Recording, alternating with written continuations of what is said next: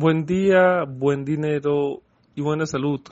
Seres que se encuentran inscritos en el grupo de WhatsApp Estudiemos la Biblia, en la fuente virtual Estudiemos la Biblia y demás seres que oigan esta contestacel.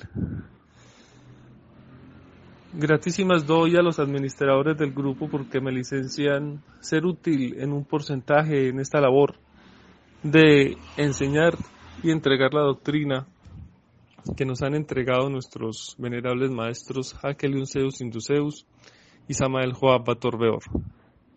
Vamos en un porcentaje, no en su totalidad, porque no tengo la totalidad de la contesta en este mosierto, a hablar sobre una pregunta que hace el Mahatma Kolfet acerca del término hermafrodita. Dice la pregunta que por qué Sodom llamó a la degeneración del andrógino hermafrodita, sabiendo que Hermes es un dios y Afrodita es una diosa. Que por qué se licenció ese uso. Resulta que esa pregunta tiene varias preguntas inmersas y vamos a contestarla desde la última hacia la primera. O sea, ¿por qué se licenció que unas criaturas que hizo Sodom, queriendo unir los dos sexos, se llamaran hermafroditas, teniendo de presente lo que dice el Mahatma Kolfet, que es cierto, que Hermes es un dios y Afrodita es una diosa.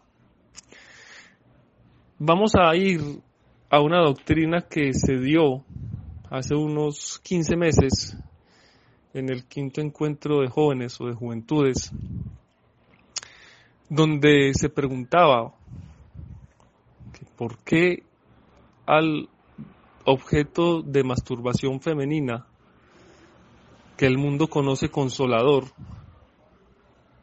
se le licenció ese nombre sabiendo que el consolador es una energía que viene a ayudar a las humanidades. Y se habló y mucha gente dio sus conceptos y luego entró el dios Cúmido y dio la siguiente claridad. Ese instrumento infernal para la masturbación femenina se robó el nombre de consolador, pero no por eso se puede dejar de usar. Por el hecho que hayan o que Satán haya usurpado el nombre del consolador para ponérselo a un masturbador femenino, no quiere decir que se degrade la energía del consolador. Y entonces un ser decía que ese cierto, ese instrumento debía llamarse desolador. De ahí se le puso ese simbre así del taoísta, del caste sacro, para que aprendan sus mercedes. El instrumento de masturbación femenina en el taoísmo, en la doctrina tao judía de verdad, se le conoce como desolador. Consolador es un ser que viene a consolar las almas precisamente por la energía de la desolación, de la destrucción y de la fornicación que tienen los hombres. Entonces, ¿qué pasó con el término hermafrodita, que fue un término que se robó Sodom? Queriendo decir que los engendros que él estaba haciendo con los dos sexos tuvieran la porcel varonil que está representada por Hermes y la porcel femenil que está representada por Afrodita. Porque recuerden que Afrodita y Hermes y todos los dioses que fueron representados como los dioses griegos de la antigua Grecia, no son de esta época. Miren lo que pasa con la energía de la maestra Afrodita. Afrodita no es solo una diosa griega, Afrodita es la vibracel del amor en el cosmos. Afrodita es la sostenedora del amor en el cosmos. Y por eso su simbre se evolucionó a Afroalta. Lo mismo pasa con Hermes. Hermes tiene que ver con los secretos hermétidos o herméticos del sexo. Pero eso no es solo en esta esfera ni solo para esta raza, eso es en todo el cosmos.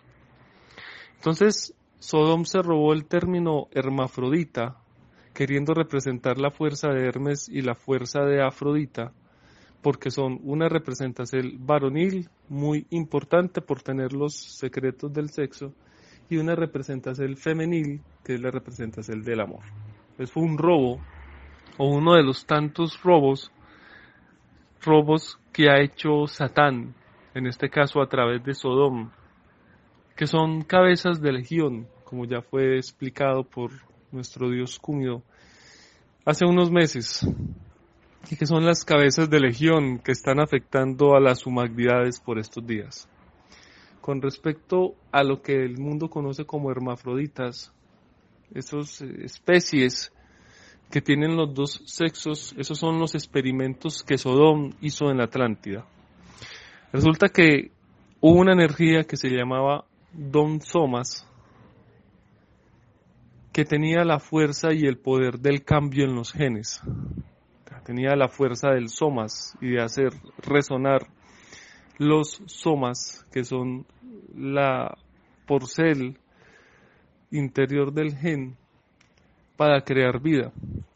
Y él se rebeló contra el hacedor. Y en esa rebelión contra el hacedor, como él es un archiquímico y un archifísico, empezó a crear engendros, empezó a hacer mezclas. El término mujer viene de experimentos sodómicos, en el cual a una Eva se le ponía el sexo de una vaca para que ésta mugiera, porque mujer es la que muge. Si vemos el castellano o el español, la terminación er es una terminación verbal. Entonces mujer es la que muge, así como hablar es el que habla. Entonces las mujeres son experimentos de Sodom, el cual se mezclaba el sexo y el cuerpo de vacas con evas. Por eso en el taoísmo a las damas les decimos damas, evas, varonas. No les decimos mujeres porque conocemos lo que significa una mujer.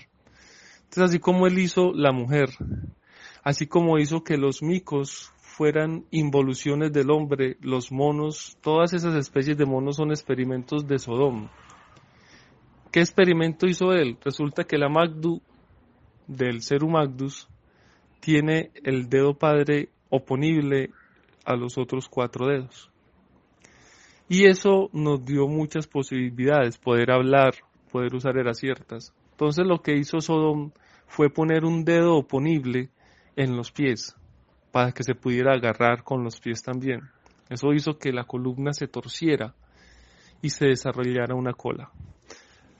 Según Darwin, el hombre viene del mono, pero eso no es así. Lo que nos ha enseñado el maestro Zeus Induceus es que el mono es una degeneración del hombre y fue un experimento de Sodom, poniendo el dedo padre del pie en forma oponible a los cuatro dedos para poder agarrar como se agarra con la macto. Sodom hizo muchos experimentos, metió elementales en cuerpos, tomó los genes de la fuerza de la hormiga y los puso en cuerpos, y entre todos esos experimentos que hizo Sodom, mezcló hombres con mujeres para tener la fuerza de las dos polaridades en uno solo, y a ese engendro lo llamó hermafrodita. Entonces recuerden que eso fue una palabra que se robó Sodom para nombrar su engendro de la fuerza varonil y la fuerza femenil, que es muy distinto a los andróginos o a los androginous que por estos días se están develando sobre los emposándose en, en la esfera. Estas son mis palabras hasta este cierto aquí en este punto, si alguno de los sabios del pueblo de Dios que oyen estas palabras las quieren y las pueden completar, muy humildemente les pido que lo hagan para que quede más completa la contesta. Benditos sean y gratísimas por licenciarme de ser útil. Hablo para vuestras mercedes el maestro Benecerot Arbel Orudel.